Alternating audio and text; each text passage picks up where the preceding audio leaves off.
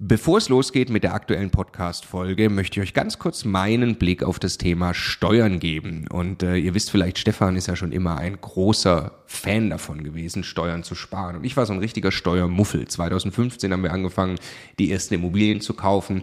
Und Stefan war schon immer drauf und dran, jeden Cent Steuern zu sparen, den man irgendwo sparen kann. Und ich fand das Thema immer irgendwie ein bisschen nervig. Ich dachte, ah ja, warum soll ich mich damit beschäftigen? Klar ist es toll, weniger Steuern zu bezahlen.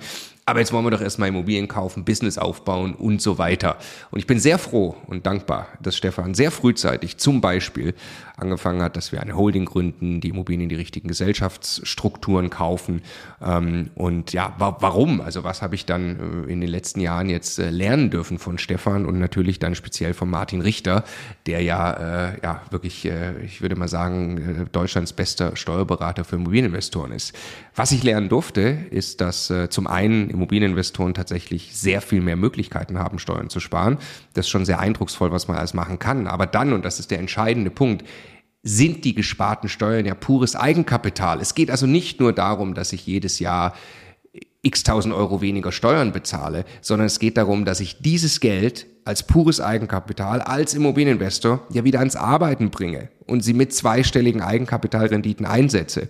Und ich mir dann anschaue, wie viel größer mein Vermögensaufbau ausfällt, zum Beispiel über zehn Jahre, dann kann es gut sein, ich habe nachher das doppelte Vermögen, weil ich mich eben damit beschäftigt habe, Eigenkapital schon vorzugehen, indem ich möglichst viel oder möglichst wenig Geld ans Finanzamt äh, äh, bezahle und möglichst viel Steuern spare, die ich wieder reinvestieren kann. Genau deshalb machen wir seit vielen Jahren sehr viele Inhalte gemeinsam mit Martin Richter und wenn du Lust hast, einmal zu erfahren, welche Möglichkeiten es alles gibt, der eine große Rundumüberblick, dann ist unser Live-Webinar kostenlos, 100% kostenloses Live-Webinar mit Martin Richter genau das Richtige. Eine Stunde lang geht er durch alle steuerlich relevanten Themen für dich als privater Immobilieninvestor. www.immocation.de slash Steuerwebinar. Da findest du die Termine. Es sind alles Live-Termine, die wir jetzt mit ihm aufgesetzt haben.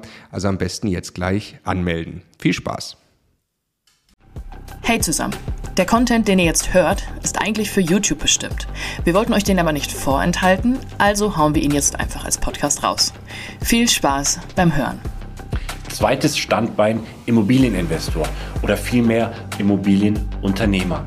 Wie Thomas von, äh, von Beruf Pilot seiner, seiner Leidenschaft zum, zum Thema Immobilien sich ein zweites Standbein aufbauen konnte. Darüber berichtet er jetzt in diesem Interview.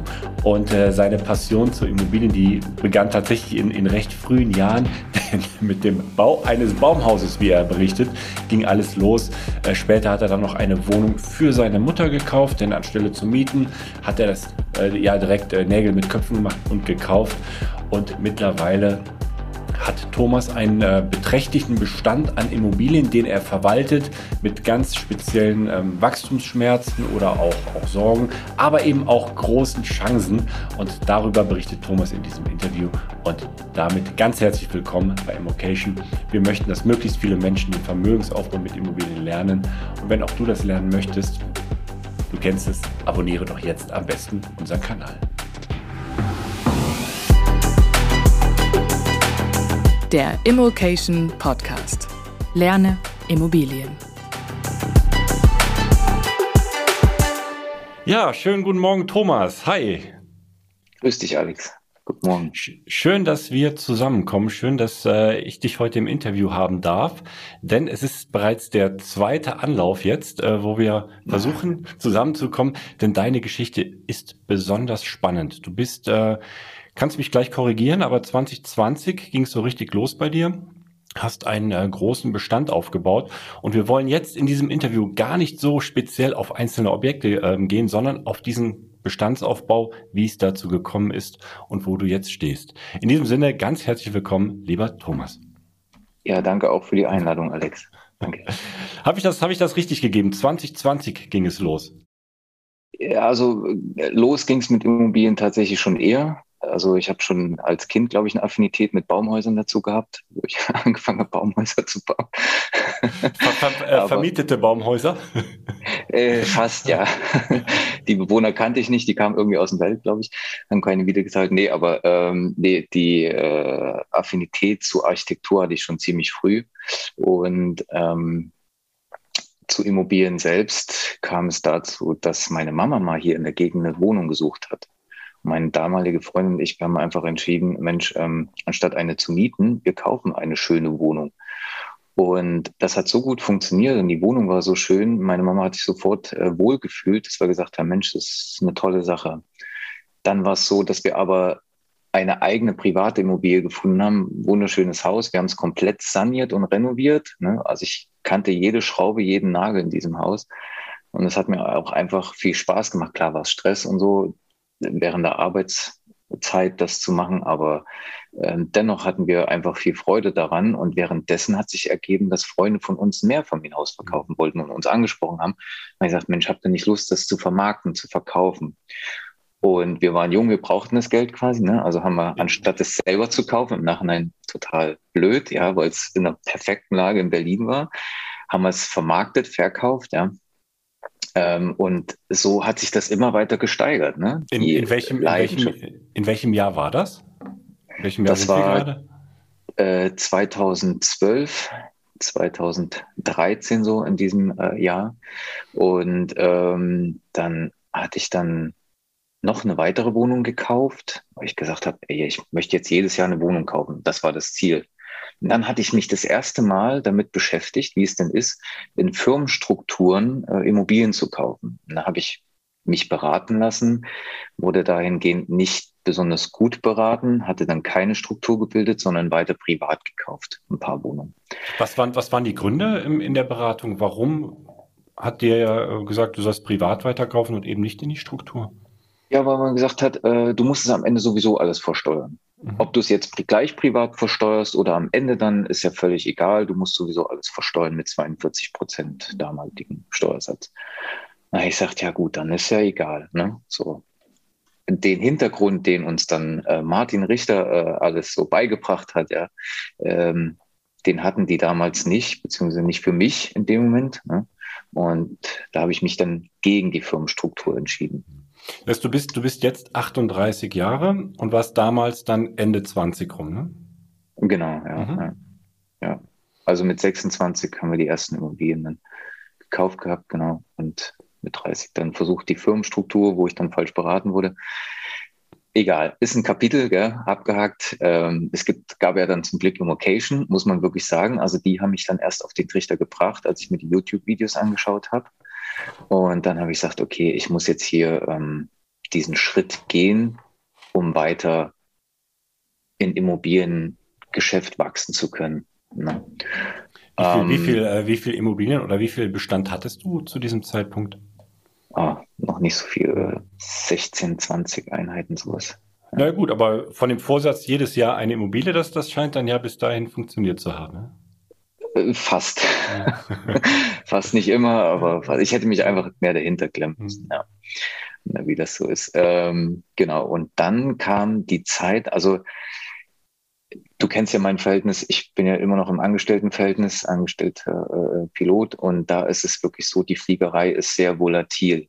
Also es hat Höhen, es hat Tiefen, es hat Höhen, es hat Tiefen und das sind immer sehr extreme Ausschläge. Und das ist psychisch gesehen für so einen Menschen, wenn man ein bisschen Stabilität haben möchte in seinem Leben, schwierig. Und ähm, ich wurde schon oft gekündigt und wir wurden verkauft und so weiter. Und dann habe ich irgendwann gesagt, okay, ich brauche etwas Stabiles nebenbei, ähm, womit ich dann arbeiten kann. Und da habe ich gesagt, okay, was macht mir Spaß? Und das waren die Immobilien. Und dann habe ich gesagt, gut, da profes professionalisiere ich mich jetzt in dem Bereich. Ne? Und so kam ich dann auf die Immocation-Videos mhm. und auch dann auf die Masterclass. Darf, darf ich kurz mal einhaken? Ähm, Pilot, du, du fliegst, du äh, hast dich bislang der Fliegerei verschrieben, ist auch dein, deine zweite Leidenschaft dann. Ne? Also Piloten, denke ich, das ist ein Traum für viele auch. Ne? Ähm, du meinst, es ist sehr volatil. Hat sich das, ich sag mal, in, in Gehaltseinbußen auch ähm, ausgewirkt oder war es da wirklich, dass man sagt, äh, jetzt haben wir halt die, die, die Pandemiezeit, jetzt kündigen wir möglicherweise und man muss sich was Neues suchen und man hat dann einfach ein paar Monate Leerlauf, wo, wo man einfach keinen Job hat? Oder ist es, man ist trotzdem im Angestelltenverhältnis, fliegt gerade nicht und hat dann dadurch einfach Gehaltseinbußen? Oder wie können wir uns das vorstellen? Mm, es ist so, also es begann tatsächlich viel früher, kurz nachdem ich eingestellt wurde, hieß es, ähm, dass ich quasi fast wieder äh, entlassen werde, weil die Firma wahrscheinlich verkauft werden sollte und so. Dann hieß es, wir werden reduziert. Äh, dann hieß es, wir sollen eine Stiftung übergehen und wiederum verkauft werden und so. Und das waren immer so Punkte, wo ich gesagt habe, man, ähm, es ist sehr volatil. Ich brauchte etwas Stabiles, was ich auch selber in der Hand habe, selber regulieren kann. Und da habe ich mich dann einfach dazu entschieden, etwas zu tun, mich professionell aufzustellen, was ich selber in der Hand habe, wo ich selber die Zügel äh, in der Hand habe ja, und dann ähm, selber leiten kann. Ich wollte das schon immer. Also ich habe auch äh, mit Freunden drüber gesprochen, habe gesagt, Mensch, ich hatte schon immer diese Vorstellung als Kind, eigene Firmen zu haben, warum auch immer. Ja.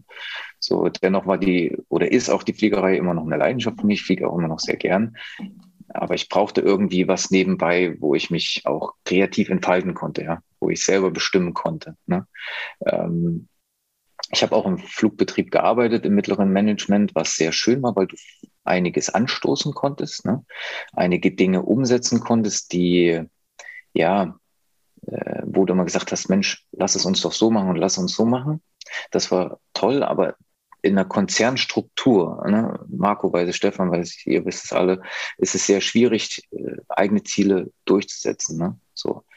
Und da habe ich gesagt, Mensch, ähm, ich würde dann doch gerne was Eigenes haben, wo ich diese Ziele auch selber bestimmen kann. Ja, ja und so kam diese, diese Entscheidung zu den Immobilien GmbHs. Und auf dem Weg dahin habe ich mich auf allen Kanälen informiert und da war Immocation gerade sehr präsent gewesen zu der Zeit auf YouTube und mit sehr gutem Material. Und dann wurde die Masterclass angepriesen, ja. Ähm, und da habe ich mich dann daraufhin angemeldet und muss sagen, dass das für mich absolut der richtige Schritt gewesen ist. Zu diesem Zeitpunkt hattest du 16 Immobilien im Privatbestand, 16 Einheiten. Ja, richtig. Mhm. Mhm. mhm. So, und äh, du meintest eben auf der einen Seite Volatilität, aber auf der anderen Seite auch einen steuerlichen Aspekt. Wie, wie hat das beides nochmal ähm, zusammengefunden in der, letztlich in der Entscheidungsfindung, das zu tun, das wirklich so mit dem, mit so einer Motivation anzugehen? Nun, ähm, die, beim Ankauf einer Immobilie ne, gehst du auch direkt mit in die Exit-Strategie der Immobilie, beziehungsweise was ist deine Strategie? Und jede Immobilie ist anders. Ne? Ähm, dadurch, dass ich einen hohen Steuersatz habe, habe ich dann gesagt, okay, ich muss die Steuerlast ja irgendwie reduzieren. Wie geht das? Ja gut, durch Immobilien geht das sehr gut.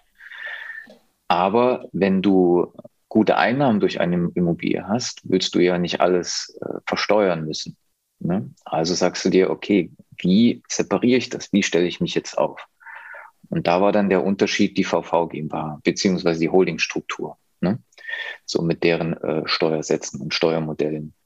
Dann war es so, dass äh, die ersten renditestarken Objekte am Markt waren, die ich mir angeschaut habe, die ich auch dann in die Finanzierung gegeben habe, äh, habe aber immer zu, äh, gleichzeitig gesagt, wenn es etwas gibt wie ein Denkmalobjekt, was ich ankaufen möchte, dann würde ich das aus steuerlichen Gründen natürlich in Privatbestand nehmen. Ne? Und äh, genauso ist es auch passiert. Also ähm, dann wurden die Holdingstrukturen gegründet, die KVV GmbH, da wurden Renditeobjekte reingestellt, die ähm, ja einfach sehr gut waren äh, äh in, in, äh, in, der Struktur und auch sehr gut im, sagst du, in der Instand, also keine Instandrücklagen hatten, brauchten. Und dann kam auch eine Denkmalimmobilie, die ich dann im Privatbestand gekauft habe, um dort einfach auf meine Steuerlast zu senken. Ja. Würdest, würdest du vielleicht einmal, einmal darauf eingehen, den Unterschied ähm, VV GmbH, welche Objekte du in eine VV GmbH steckst, also in eine vermögensverwaltende GmbH. Du hast gesagt, renditestarke Objekte und eben auf der anderen Seite ein Denkmalobjekt im Privaten. Ja, also ähm, in der Akquise stellt sich manchmal heraus, dass es Objekte gibt, die eine sehr gute Rendite, heißt äh, Mieteinnahmen gegenüber dem Kaufpreis und der Finanzierung, ähm, hat am Ende einen guten Überschuss, Cashflow. Ähm, du musst nicht viel dran machen. Es gibt wenig Entwicklungsbedarf an Immobilien, heißt Sanierung und so weiter und so fort. Ne? Die stehen einfach und ich sag so platt, verdienen Geld. Ne? Wenn du das privat machst und du hast einen hohen Steuersatz von 42 Prozent plus, ja, gibt's ja oft heutzutage, dann versteuerst du den Gewinn auch mit diesem Steuersatz. Ne? So, was bedeutet das? Du hast natürlich mehr Ausgaben, also höhere Steuerlast und die senkt ja am Ende wiederum dein, dein Gewinn, den du wieder einsetzen könntest. Also Punkt hier, thesaurieren. Ne? Das war eigentlich der Punkt. Ich wollte thesaurieren, um weiteren Cashflow zu generieren, um, ich sag mal so, unabhängiger von der Fliegerei zu werden. So, und da habe ich gesagt, gut, renditestarke Objekte gehen in eine VV GmbH. 15 Prozent plus Soli, ne, versteuert, alles gut. Ein Denkmalobjekt, ähm, das war jetzt nicht so renditestark, hat einen gewissen Überschuss gehabt oder hat es auch, ähm, aber man musste viel dran machen oder muss immer noch viel dran machen. Ne? So, das heißt, dort werde ich in den nächsten Jahren viel investieren um meine äh, derzeitige Steuerlast zu senken. Ne? Weil der Fiskus sagt immer, wenn du investierst, bekommst du auch von uns was zurück oder äh, wir unterstützen das. Ne? Hast du Einnahmen, nehmen wir uns einen Teil davon. Ne? So. Und da muss man dann immer unterscheiden. Ja? Stecke ich viel Geld in etwas rein, nehme ich es privat, verdiene ich mit einem Objekt oder mehreren Objekten Geld, dann mache ich es in eine VV GmbH. Beziehungsweise, da muss ich dann auch nochmal unterscheiden. Und zwar ähm, haben wir, also mein Geschäftspartner, mit dem ich noch eine äh, Firma habe, auch unterschieden bei Objekten, wo es Probleme gibt, offensichtlich. Die haben wir erkannt bei der Besichtigung. Wir haben gesagt, okay, ähm, was würde uns das jetzt dauern, kosten, bis die Probleme behoben sind? Was wäre der Output? Okay, dann haben wir gerechnet und haben gesagt, okay, das ist das Problem. Und wenn wir das Problem behoben haben, ist das der Output, Cashflow am Ende. Da das Problem gering war, also es hatte äh, wenig mit hohen Kosten zu tun, ja, also Investitionskosten, haben wir das natürlich auch in eine VV gemacht, weil die Problembehebung günstig war, aber der Cashflow am Ende hoch. Ne? So musste, und das ist wiederum die Exit-Strategie. Und auf die aktuelle Lage mal zu gehen. Früher hast du vielleicht eine Exit-Strategie gefahren, Mittlerweile gibt es äh, bei uns so die Überlegung, immer zwei Exit-Strategien zu fahren. Ne? Heißt, ähm, wie alle immer sagen, der Gewinn liegt am Ende beim Ankauf und nicht beim Verkauf. Ne? So, und danach äh, entscheidest du deine Exit-Strategien.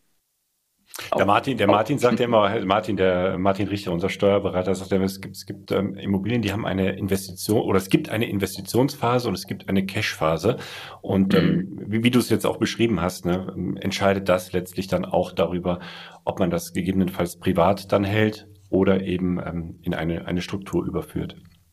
Genau.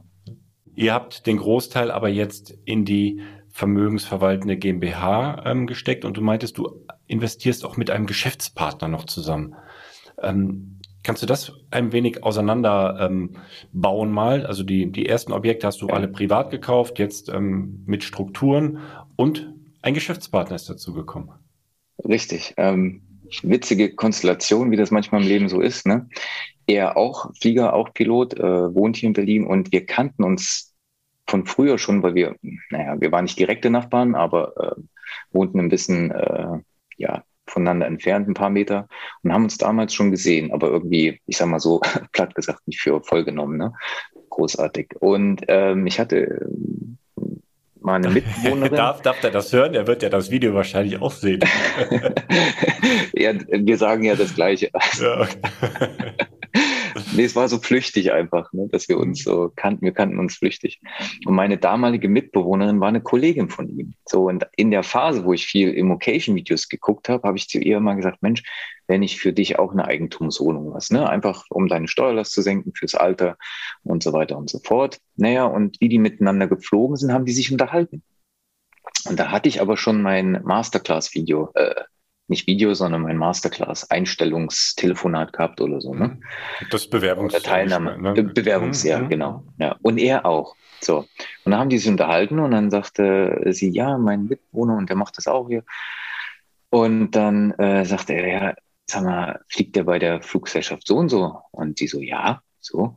Ja, den, von dem habe ich gehört, der ist ebenfalls Teilnehmer in meiner Masterclass-Gruppe, so, ne, im Occasion.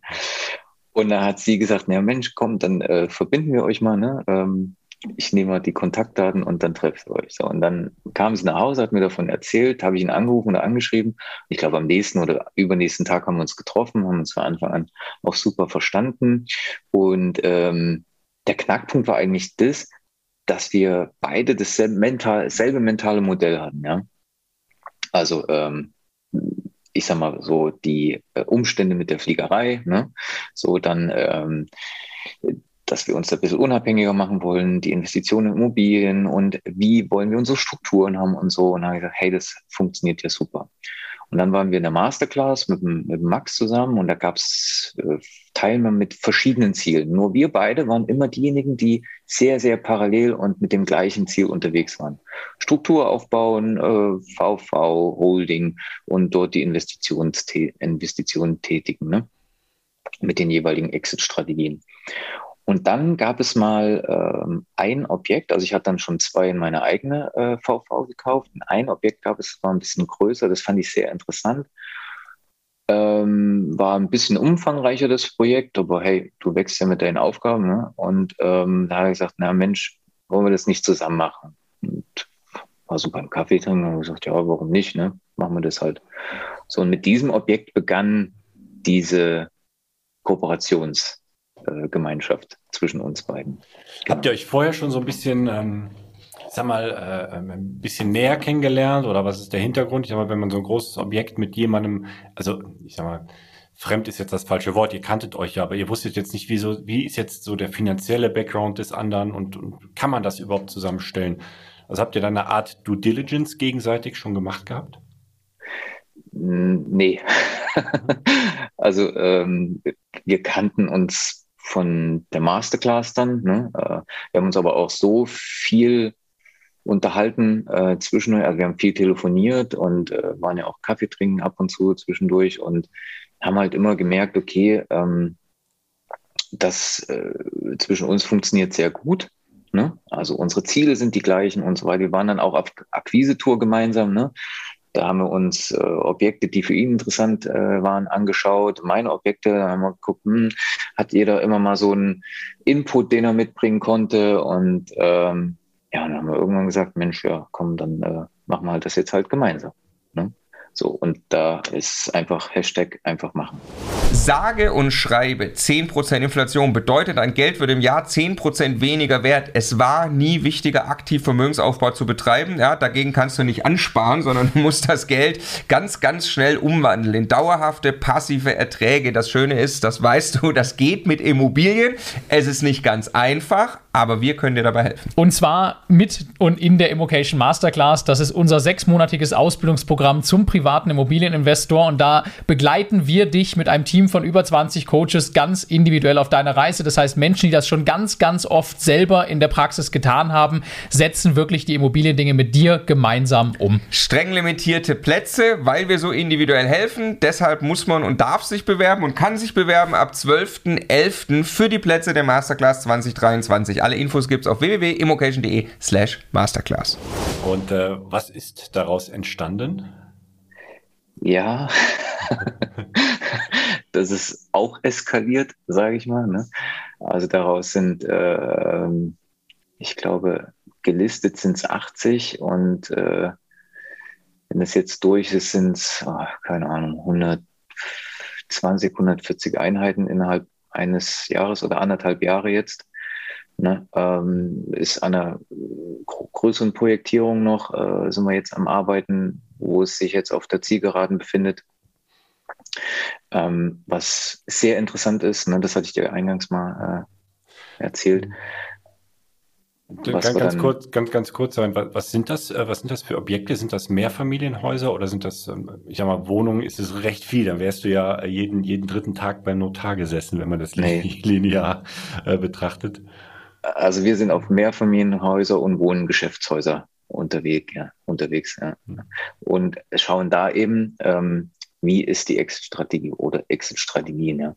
Oder wo liegen da die Probleme? Kannst du die äh, so entwickeln, dass du sagst, okay, ich kaufe es jetzt zu dem Preis, auch wenn es jetzt ähm, nicht gerade der Cashflow-Burner ist, ja, aber äh, du kannst es mit wenig Kniffen dahin entwickeln oder vielleicht auch mal ein bisschen mehr, aber dann rentiert sich das am Ende auch im Cashflow und dementsprechend haben wir die ähm, Häuser gekauft, beziehungsweise war es auch manchmal so, wir haben sie äh, zweimal durch eine Hausverwaltung angeboten bekommen, in einer zentralen Lage, eher einer ja, mittleren Stadt bei Leipzig, wo wir gesagt haben, hey, äh, Kaufpreisfaktor besser äh, könnten wir es da gar nicht bekommen.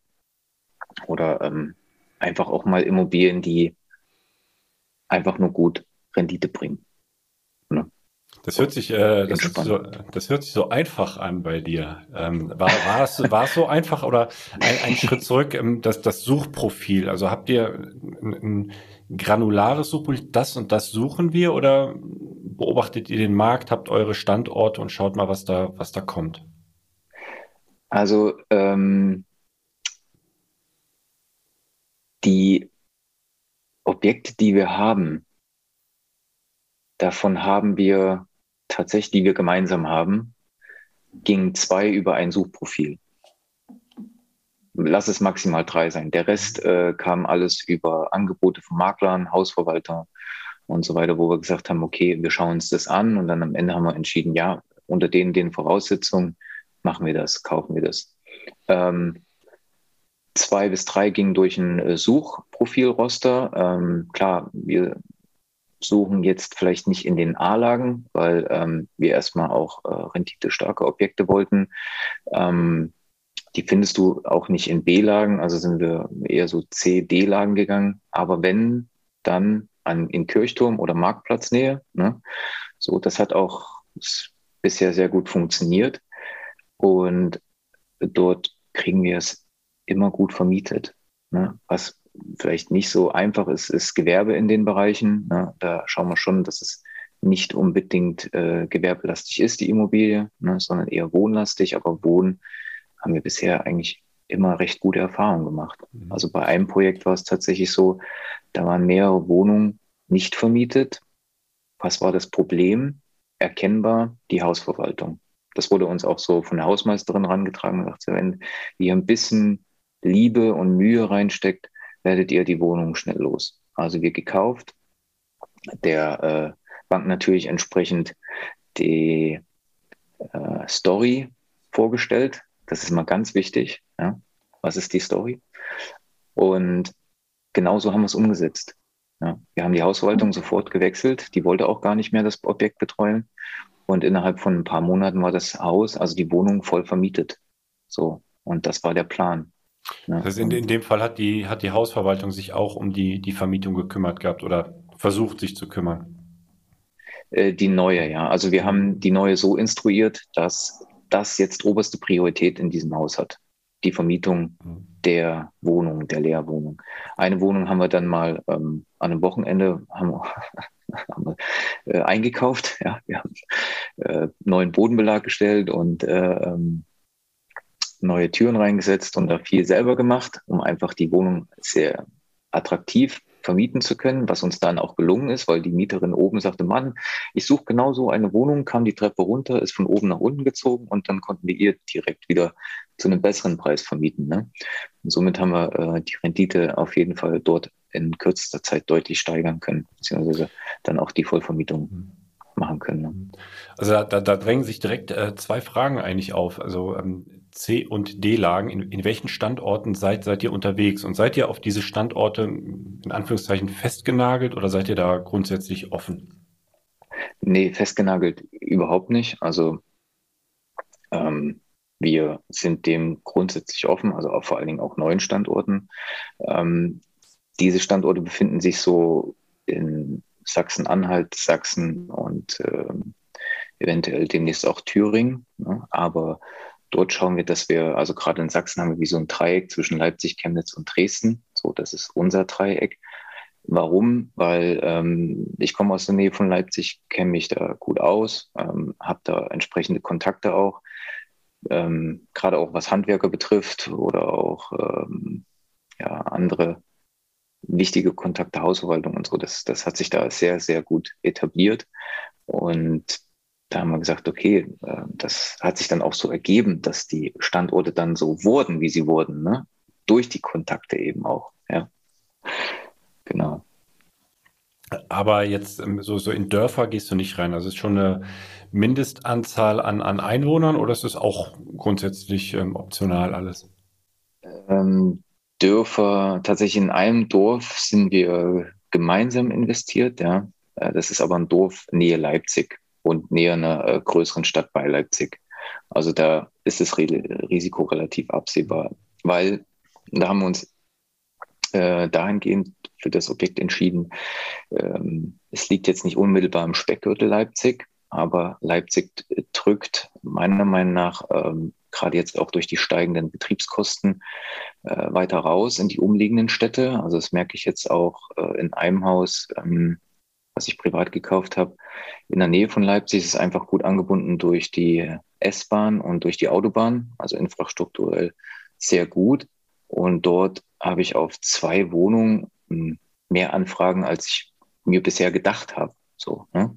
Und konnte dort auch einen anderen Mietpreis ansetzen, also über sieben Euro, was ich für die Lage sehr, sehr gut finde. Ne? Und da habe ich halt gemerkt, okay, ähm, die steigenden Betriebskosten drücken manche Menschen aus den Städten raus. Ne? Wobei die Betriebskosten, die Betriebskosten ja auch außerhalb wahrscheinlich nicht weniger sind. Ne? Natürlich aber nicht, Mieten, aber, ne? ja. aber die Grundmiete ist günstiger. So, jetzt tritt Folgendes ein: Du hast in Leipzig, sagen wir mal, 8 Euro plus, ja. So, ähm, hast in den Randlagen bisher 5 Euro gehabt, sagen wir 5,50 Euro. Ne? So, jeder, der jetzt eine Erhöhung kriegt, 8 Euro pro Quadratmeter Betriebskostenerhöhung, ne? äh, 1 äh, Euro pro Quadratmeter Betriebskostenerhöhung, das wird für manche schon schwierig wieder. In dem Moment sagst du dir, komm, ich nehme keine 8 Euro, sondern sagen wir mal 7 Euro, ist für dich ein Euro 50 mehr einer Grundmiete auf einen Quadratmeter, für den anderen aber ein Euro in der Betriebskosten schon mal weniger. Ne? Also das Delta deckst du einfach durch deine geringere Grundmiete, die du ja erhöht hast, ab. Und das ist gerade ein Effekt, also ähm, der ist für die umliegenden Städte Wohnungen echt gut. Ne? Ich weiß nicht, was es in Leipzig bedeutet, also das kann ich jetzt nicht sagen, aber ähm, wir profitieren auf jeden Fall davon. Ja. Mhm.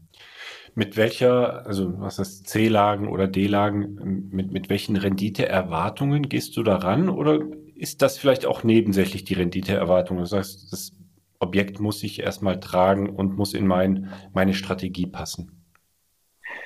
Es kommt immer aufs Objekt drauf an. Ne? Also der klassische Satz kommt drauf an. Also wenn ich jetzt sage, ich habe hier ein Problem, sichtbares Problem, äh, die Rendite ist niedrig, äh, kann aber das Problem relativ zügig beheben, habe dann die und die Rendite, dann gehe ich auch den äh, höheren Kaufpreis ein geschehen, zum Beispiel bei dieser letzten Immobilie, die ich gekauft habe, was eine Pflegeimmobilie ist.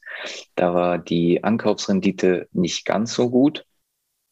Aber die Perspektive. Wo, wo lag die? Wo lag die? Ähm, kannst du da über, über Zahlen sprechen? Dass wir so ein Gefühl ähm, dafür kriegen, was ist gut, was ist nicht gut. Also die lag, also erstmal die Lage an sich ist zwischen äh, Leipzig und Dresden, mhm. ne? äh, hat aber eine Autobahnanbindung und demnächst wieder S-Bahn-Anbindung, ähm, was dahingehend sehr gut ist. Aber die Anfangsrendite lag bei, äh, ich glaube, 7,1 Prozent ungefähr. So, ne? Ähm, für die Lage ist es jetzt nicht sehr gut, ja, aber die Perspektive langfristig gesehen ne, ist sehr gut, weil du diese Immobilien sehr gut entwickeln kannst in der Rendite. Und ähm, sind da, sind da, sind da, also Klar sind da überall gibt es Risiken. Ähm, Rendite ist ja letztlich auch ein, ein Maß des ähm, Ausdruck des Risikos. Aber sieben sieben Prozent ist ja für gibt es ja nicht mal eben so um die Ecke rum. Ne? Also vor allem nicht, wenn man, wenn man auf Immobilienportalen oder so sich umschaut, da, da findest du eigentlich nichts mit sieben Prozent, so gut wie nichts, wenn man nicht ganz, ganz, ganz tief reingeht. Mhm. Ähm, das war ein Zufall, Sonntagabend, Mails gecheckt, einfach auf der Couch und da war ein Angebot von einem bekannten Makler, mit dem ich schon mal an einer Pflegeimmobilie dran war. Und der hat mir dann das geschickt und hat gesagt, Mensch, wäre das nicht was für Sie? So, so kam das. Also nicht übers Portal, sondern einfach durch einen bekannten Makler, mit dem ich sowas schon mal äh, in Angriff genommen hatte. Ja. Ich, ich kam jetzt, ich kam jetzt darauf, weil du anfangs meintest, die ähm, Anfangsrendite wäre nicht gut gewesen oder die hätte durchaus mehr sein müssen oder ist entwicklungsfähig. Ja, naja, in den Lagen sind sieben Prozent auch nicht immer einfach. Ne? Mhm. Ja. Ähm, dort ist es nicht so wie in Berlin oder in anderen Städten, wo du auf eine Wohnung 230 Bewerbungen hast. Mhm. Da muss man sich dann auch schon Mühe geben. Das heißt, die, die Renditeerwartung in den, in den C- und D-Lagen ist schon ähm, eine andere, als, als wenn du jetzt in den Speckgürteln, ich sag mal, um größere äh, Städte rum bist. Ne? Auf jeden Fall. Auf jeden. Fall. Also da ist die äh, Mindestrendite tatsächlich die 7 Prozent. Das ist jetzt äh, so äh, für mich ne? mindestens 7 Prozent, beziehungsweise dann auch natürlich entwickelbar oder unbedingt entwicklungsfähig, sagen wir so. Unbedingt.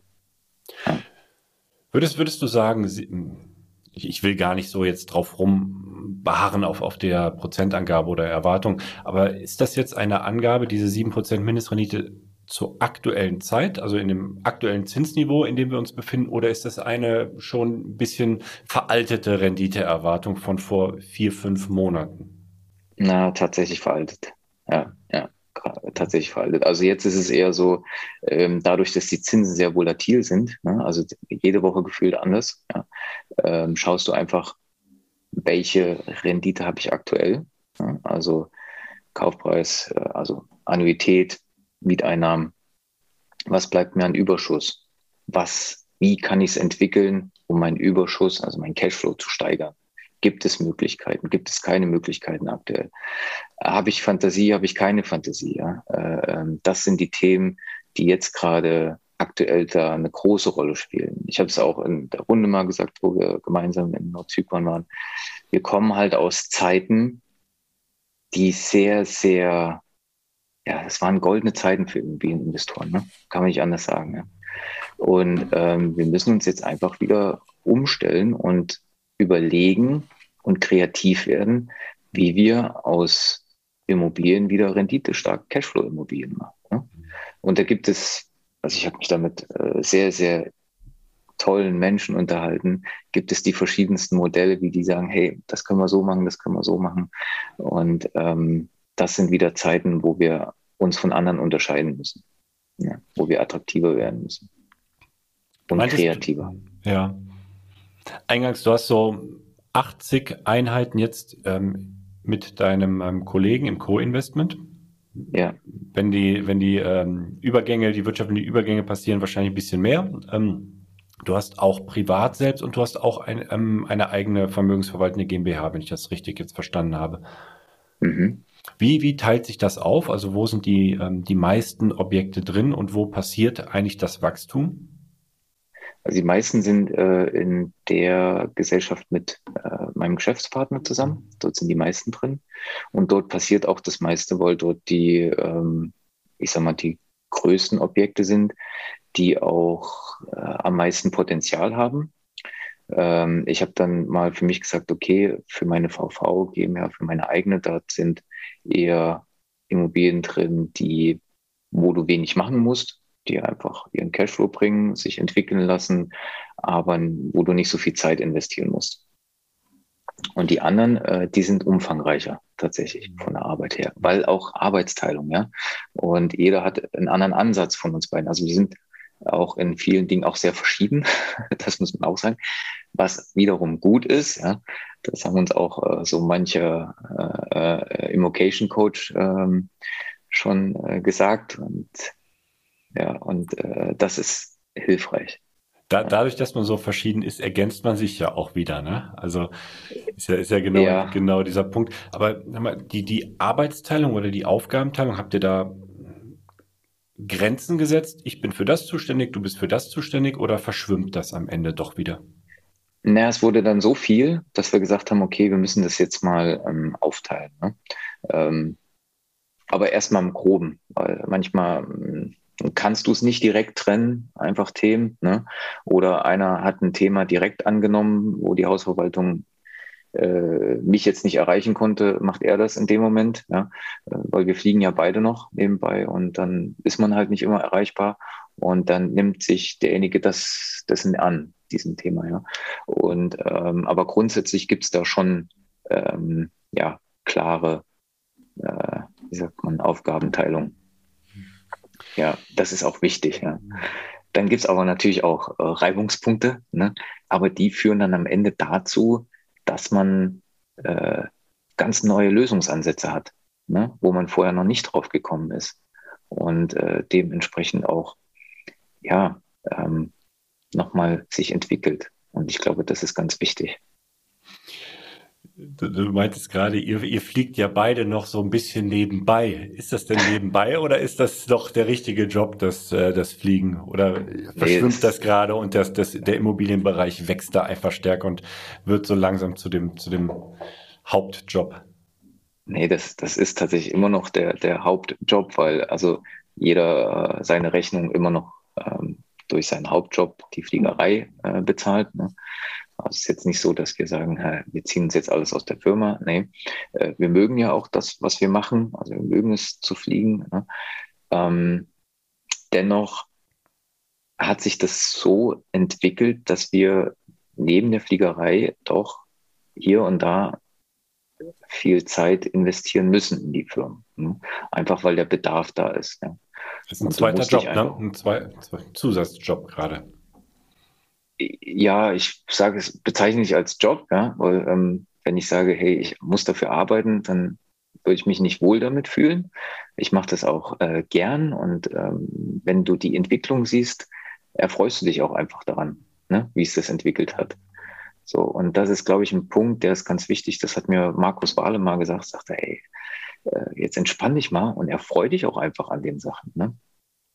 Und irgendwann äh, bist du mal vielleicht in so einem Strudel, Spirale drin, wo du das gar nicht realisierst, ja. Und dann brauchst du jemanden, der dir genau das sagt. Und äh, das war ganz wichtig, was Markus damals gesagt hat. Und mittlerweile erfreue ich mich mehr daran, an dieser Entwicklung und an dieser Arbeit für die ganzen Dinge. Ne? Und äh, hast du, hast du einen Modus für dich gefunden, um dich auch daran zu freuen, erfreuen. Ich sag mal, du musst ja trotzdem Zeit, Zeit investieren in das ganze Ding. Ja. Und ähm, wir haben ja alle auch noch ein, ein, Privatleben und wenn man dann irgendwann sagt, man ist so gefangen ein wenig in ob es die Fliegerei, was auch immer, worin man sein, seine Zeit investiert, da, dass man irgendwann einfach auch das, das Privatleben vielleicht vernachlässigt. Äh, ja, da an dem Punkt äh, war ich auch tatsächlich. Ähm, da habe ich auch Fehler gemacht in der Vergangenheit, wo du ähm, die Prioritäten so gesetzt hast, dass eben dein privates Leben, dein Sozialleben ähm, gelitten hat. Ähm, weil zu wenig Zeit zur Verfügung stand, ne? oder? Ja, auch und weil du Prioritäten halt auch anders gesetzt hast. Ne? Ähm, das muss man versuchen, wirklich besser in Einklang zu bringen was ich jetzt auch ähm, wirklich versuche, und zwar indem ich einfach meinen Tag anders strukturiere. Da habe ich äh, per Zufall einen ganz schönen Satz gehört. Äh, Rockefeller, der hatte das an seiner, hat das immer gesagt, wer den ganzen Tag arbeitet, wird niemals Geld verdienen. Mhm. Und das habe ich erst gar nicht realisiert und verstanden, was er damit meint. Ne?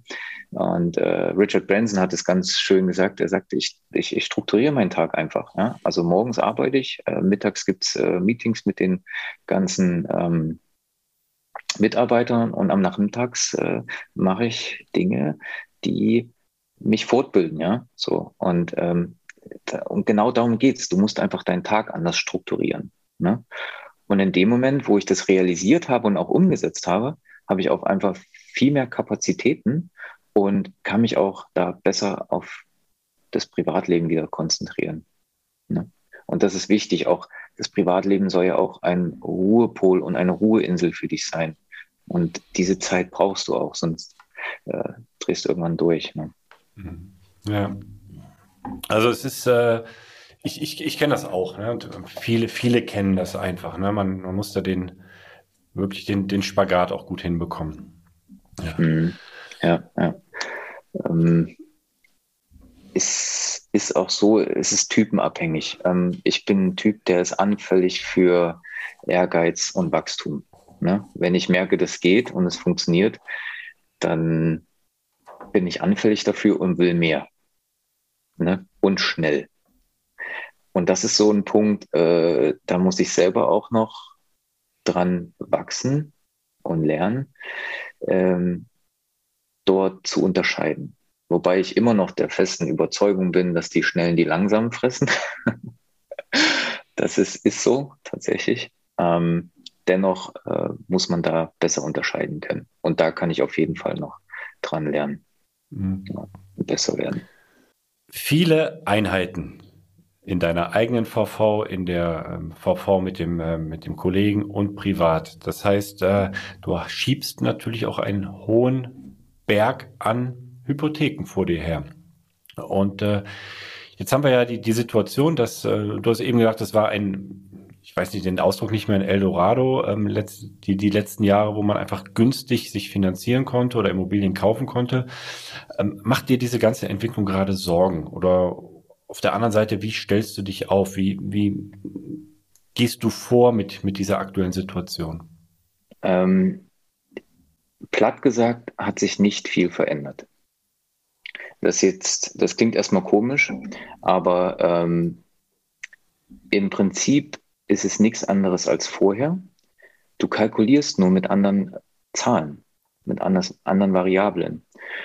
Und ähm, wenn du jetzt ein Deal machen willst, schaust du die Zahlen an, machst deine Due Diligence und so weiter, ist es einfach nur eine andere Kalkulation. Oder, oder eine Kalkulation mit anderen Zahlen. Ne? Die Zahlen sind die Variablen am Ende. Und die bestimmt dein Investment. So. Und ich sag mal so, nichts anderes ist es im Moment. Klar schaust du ähm, auf die Energieversorgung vielleicht jetzt ein zweites Mal hin. Ne? Wie sieht die Heizung aus und so? Musst du in bis, sag ich mal, 25 die austauschen. Ja? Ähm, aber das hast du vorher auch schon gemacht. Du preist das alles ein. Du preist die höheren Zinsen ein. So. Und dann kommst du für dich auf einen Kaufwert, der passt. Und wenn es der ist, und du zum, mit dem Verkäufer einig wirst, dann gibt es den Deal. Aber sollte das nicht passen, musst du, ähm, Hashtag Jack, Nasher Official, immer bereit sein, den Tisch zu verlassen. Und das ist, glaube ich, heutzutage ganz wichtig, dass du dann sagst, okay, wenn es jetzt in der Kalkulation nicht passt, ne, dann mach's nicht. Im, Im Verhältnis, wie oft verlässt du den Tisch aktuell und wie oft hast du den Tisch vor einem halben Jahr verlassen? Also ähm, im Ankauf befindet sich tatsächlich bereits oder momentan nur ein Objekt, aber das wurde schon letztes, Ende letzten Jahres im Dezember schon angegangen. Ähm, da steht auch bereits alles, also von Finanzierung und äh, so weiter und so fort. Momentan habe ich ehrlich gesagt nichts kalkuliert, weil wir jetzt erstmal den ganzen Bestand äh, sondieren müssen und äh, konsolidieren müssen. Das ist eine Menge Arbeit, dass die sich aber auch am Ende lohnt. Ne? Ähm, mir wurde hier und da was angeboten, wiederum von Maklern, äh, wo ich mir das durchgerechnet, durchkalkuliert habe. Dann habe ich einen Preis gehabt und habe dem Makler gesagt, pass auf, zu dem Preis, ich hatte auch schon Finanzierungszusagen dafür, alles ist kein Thema. Aber ich habe gesagt, zu dem Preis muss ich es kaufen können. Ansonsten lohnt es sich nicht. Und er hat gesagt, ja, äh, ich gebe es weiter. Sagte am nächsten Tag, ja, Verkäufer will es nicht. Na, ich sage, gut, dann ist es halt so. Ne? Also ich bin tatsächlich jetzt eher bereit, den Tisch zu verlassen, als noch vor ja, Ende letzten Jahres. Mhm. Ja, ja, tatsächlich. Ja. Also ich, ich wollte ich wollt auf, auf, auf Folgendes hinaus, ähm, ob sich die Preise entsprechend schon so weit angepasst haben, dass man sagen kann, hey, in dieser Konstellation rechnet es sich für mich. Ja, das ist genau der Knackpunkt, äh, den du ansprichst. Ähm, die Verkäufer haben sich dessen noch nicht ganz so angepasst, der Marktlage. Da hat das Umdenken noch nicht ganz so stattgefunden. Ne? Und ähm, dementsprechend ähm, werden, machen wir auch gerade weniger Deals, weniger Kalkulationen. Ne? Ja, und konsolidieren unsere äh, bestehenden Objekte, also meine, beziehungsweise auch die in den anderen Gesellschaften. Ja. ja. Wie, wie soll es denn da weitergehen? Also soll, soll die Konsolidation ähm, jetzt ein Jahr dauern, zwei Jahre dauern? Ist das, bis es, bis es fertig ist oder bis einfach wieder Angebote entsprechend am Markt sind, die ähm, euren Kennzahlen entsprechen? Was, was, was ist da so das Vorgehen und wie ist der Ausblick bei euch? Also es ist jetzt nicht so, dass wir uns aktiv auf die Suche begeben, ja? also weder ich noch äh, wir in der äh, Gesellschaft. Ähm, mussten wir tatsächlich auch in letzter Zeit nicht. Äh, es kommen fast täglich Mails rein mit äh, Angeboten, wo sich die Preise reduziert haben. Und äh, was jetzt so die Ausrichtung ist, dass wir uns etwas, ja, wie soll ich sagen, ähm, beruhigen. wir ähm, schauen uns die ganze Entwicklung jetzt an und äh, versuchen uns nebenbei äh, entsprechend zu positionieren und dann gute Deals zu machen. Also wir sehen das schon, dass sich da noch was bewegen wird, also auch in der Kaufpreisentwicklung. Die wird nicht äh, in den Keller fallen. Also die Prognosen, die haben wir, glaube ich, alle schon gelesen, dass das nicht passieren wird. Ähm, das, davon gehe ich auch nicht aus, ähm, weil jetzt gab es schon erste äh, Zinsänderungen nach unten wieder im, im Baufinanzierungszins. Also von daher ähm, wird es nicht den Einbruch an, an, an den Kaufpreisen geben dennoch, wenn man sich gut äh, positioniert jetzt in den nächsten äh, Wochen, Monaten, kann man Ende, also das Quartal äh, 22, Ende 22, Anfang 23 in den Quartalen, denke ich, nochmal ganz gute Deals machen. Ja. Hm. Nochmal, nochmal zurück ähm, ein wenig. Euer Bestand und der Hypothekenberg, den, den ihr vor euch herschiebt. Ähm, macht dir das Sorge, dass du in der, in der Prolongation möglicherweise auf einem ganz anderen Niveau nachfinanzieren musst? Und ähm, habt ihr da, ich sag mal, in der, in der Risikobemessung für euch Wege entwickelt oder Sicherheiten entwickelt, dass ihr das stemmen könnt? Ja, ja, also die Sicherheiten im Hintergrund, äh, die haben wir jetzt gebildet dass wir ähm, einige Dinge abfedern können. Ich glaube, das ist auch ganz wichtig, äh, zum Beispiel auch was die äh, ja, Energiefrage betrifft. Ich bin der Meinung, das ist essentiell, dass du dich im Hintergrund so aufstellst, dass du äh, einige Dinge abfedern kannst, sei es ähm, eine Nachfinanzierung, sei es äh, eine Instandsetzung äh, einer größeren Investition, ja, oder ähm, ja, wir sehen, was die Energiefrage noch so mit sich bringt in Zukunft. Und da musst du dich auch dementsprechend äh, aufstellen. Ja. Wir haben jetzt auch gesagt, äh, wir gehen es nochmal an und werden hier und da eine Heizung austauschen, ähm, bevor wir 25 das nicht mehr machen können. Ja. Ist auch, ähm, wir entscheiden uns da auch für sehr effektive Modelle. Ja. Wir sagen, da haben die Mieter auch etwas davon. Das ist auch für uns immer sehr wichtig. Also jedes Haus ist ein Unternehmen für sich und die Mieter sind die Kunden. Und die Kundenzufriedenheit ist etwas, wo wir sehr, also ich persönlich und äh, mein Geschäftspartner auch, sehr viel Wert drauf legen. Ne? Und dementsprechend versuchen wir auch für die zu arbeiten. Das heißt, wenn Thema Betriebskosten hoch sind, schauen wir, hey, wo können wir die Betriebskosten senken? Ja, ähm, es ist ja nichts, was in unsere Tasche fließt, sondern einfach um das für die Mieter attraktiv zu machen, für die, unsere Kunden. Ne? Und äh, das ist uns sehr wichtig.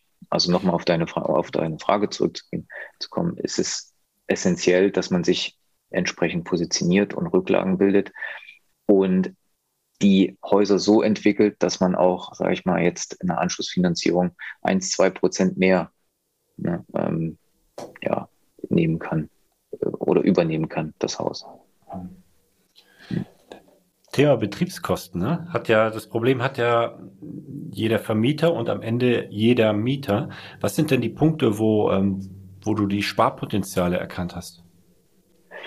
ähm, es sind manchmal nur kleine Stellschrauben, aber äh, die den Mietern auffallen, zum Beispiel ähm, Hausmeister. Ne? Es gibt Hausmeisterleistungen, ähm, die entsprechen nicht dem, ja, wie sie vertraglich vereinbart wurden.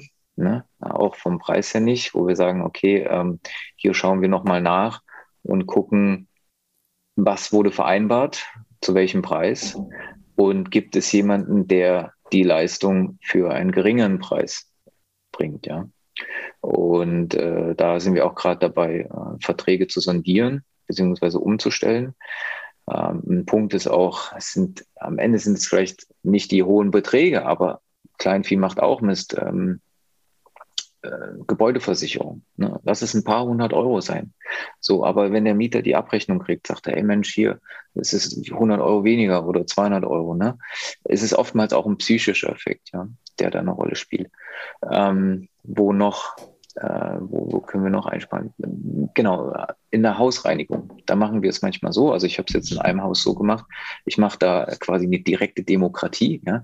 Da kriegt jeder einen Zettel und darf ankreuzen, okay, wir machen es selber, wir holen eine Firma, die kostet so und so viel im Monat oder oder oder ja. So und die Mehrheit bestimmt am Ende, was dann äh, dort äh, passiert. Ne? So und ähm, das funktioniert meiner Meinung nach sehr gut. Und dort hast du auch Einsparpotenzial. Anstatt ich eine Firma hole, die äh, 90 Euro im Monat kostet, dann macht es ein Mieter für, für 40, ja. So, ähm, natürlich offiziell mit Anmeldung, Gewerbe und so weiter. Das haben wir alles so geregelt. Und das finden die bisher super, ja. Und der Mieter macht, wohnt sogar selber im Haus drin und die haben immer Ansporn natürlich, dass das Haus auch schön ist und gepflegt ist, ja. Und meiner Meinung nach äh, sieht es besser aus, als wenn es eine, eine Firma macht, ne? So, die kümmern sich dann auch mehr ums Haus. Und dort hast du tatsächlich äh, Einsparpotenzial. Oder, oder äh, ähm, jetzt letztens passiert, Grünschnitt. Ne? Hausmeister hat horrendes Geld dafür verlangt. Ne? So, da sagt die Mieterin, ach, beim nächsten Mal mache ich das selber. Das kostet mich eine halbe Stunde, ich habe sowieso nicht so viel zu tun, mir macht das Spaß. So, ne? Da kümmern die sich selber um die, um die Gartenpflege, ne? Weil sie sagen, am Ende muss ich was bezahlen, was mir sowieso Spaß macht. Warum soll ich das tun, ja? So, und da gibt es tatsächlich bei jedem Haus, bin ich mir 100% sicher, gibt es Einsparpotenzial in Betriebskosten, ne? die jetzt nicht äh, vorgesetzt werden durch äh, Energielieferanten oder sowas. Ne? Hm. Ja. ja. Es ist vielleicht auch ein, auf, äh, auch ein Aufruf, äh, da nochmal genauer hinzuschauen. Ne? Wenn jetzt letztlich alles steigt, also insbesondere die Betriebskosten, dass man da an, an Stellen, die man selbst beeinflussen kann, dem, dem Ganzen ein bisschen Einhalt gebieten kann. Mhm. Äh, was wir auch gemacht haben, das auch, also wir hören uns die Wünsche unserer Mieter tatsächlich auch an. Ne?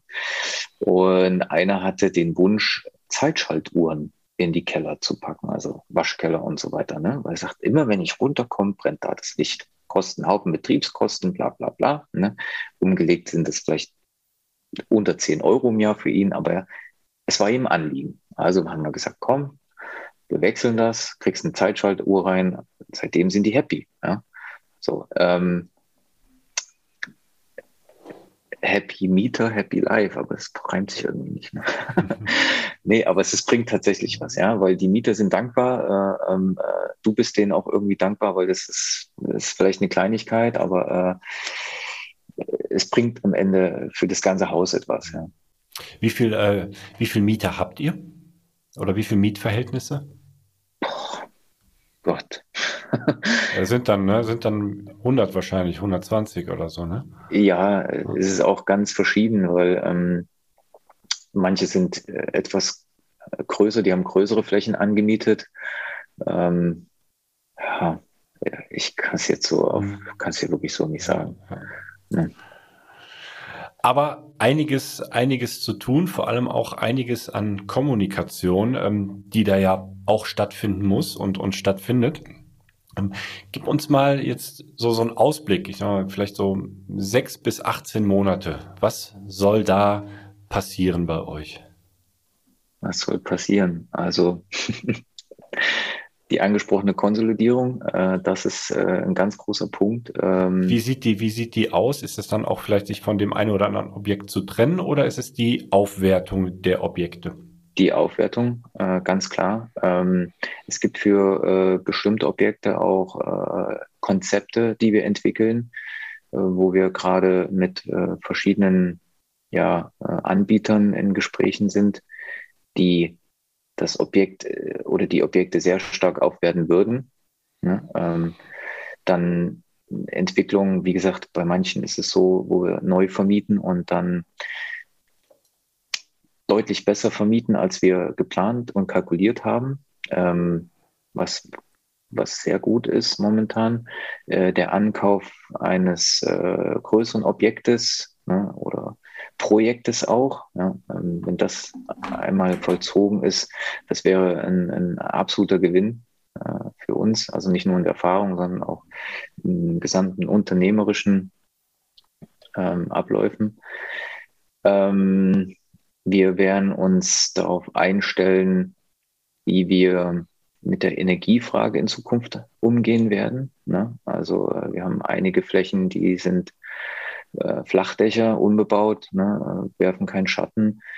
Äh, dort vielleicht ähm, Photovoltaikanlagen äh, drauf zu oder das als internes Kraftwerk zu gestalten, je nachdem ähm, hier und da sich von dem einen oder anderen Objekt auch zu trennen um das wiederum woanders investieren zu können in andere Objekte.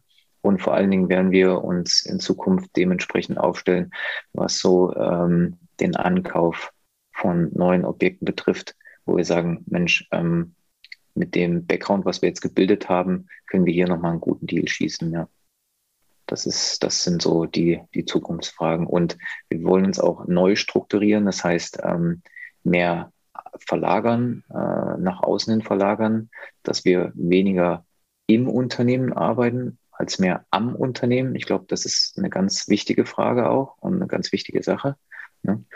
Und ähm, dementsprechend werden wir uns da auch äh, in Zukunft so aufstellen, dass wir ähm, Personen haben, die uns dahingehend viel Arbeit abnehmen werden, damit wir uns auf andere Dinge konzentrieren können. Hört sich doch nach einem Plan an. Wir haben immer Plan.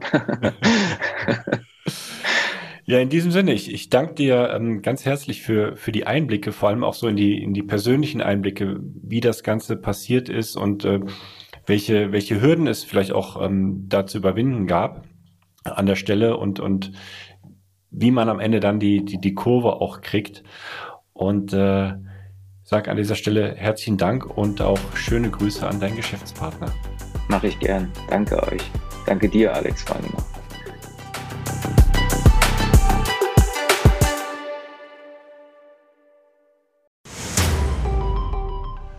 Jetzt nochmal der Hinweis, bevor ihr die nächste Folge weiterzieht, auf unser Steuerwebinar. Live mit Martin Richter, also dem Steuerberater für Immobilieninvestoren in Deutschland. Äh, wirklich live, also genau diese Termine. Und äh, es wird einen Überblick geben über all die großen Möglichkeiten, als Immobilieninvestor Steuern zu sparen beim Bestandsaufbau, aber auch wenn man schon Vermögen hat, was man im Bestand sortieren kann, um einfach mehr Geld übrig zu behalten, wie man Vermögen weitergeben kann und so weiter. Also, glaube ich, ein absolutes Muss für jeden Immobilieninvestor. Ja, Stefan, du bist ja eh schon ein großer Steuerfan immer gewesen. Für mich ist ja eher anstrengend, aber man kann es auch nicht ignorieren. Die Potenziale sind äh, wirklich extrem, die man speziell als privater Immobilieninvestor hat. Deshalb immocation.de slash Steuerwebinar. Da kann man sich anmelden, ist 100% kostenlos, ist live, gibt nur diese Termine, die dort stehen. Wir freuen uns auf euch.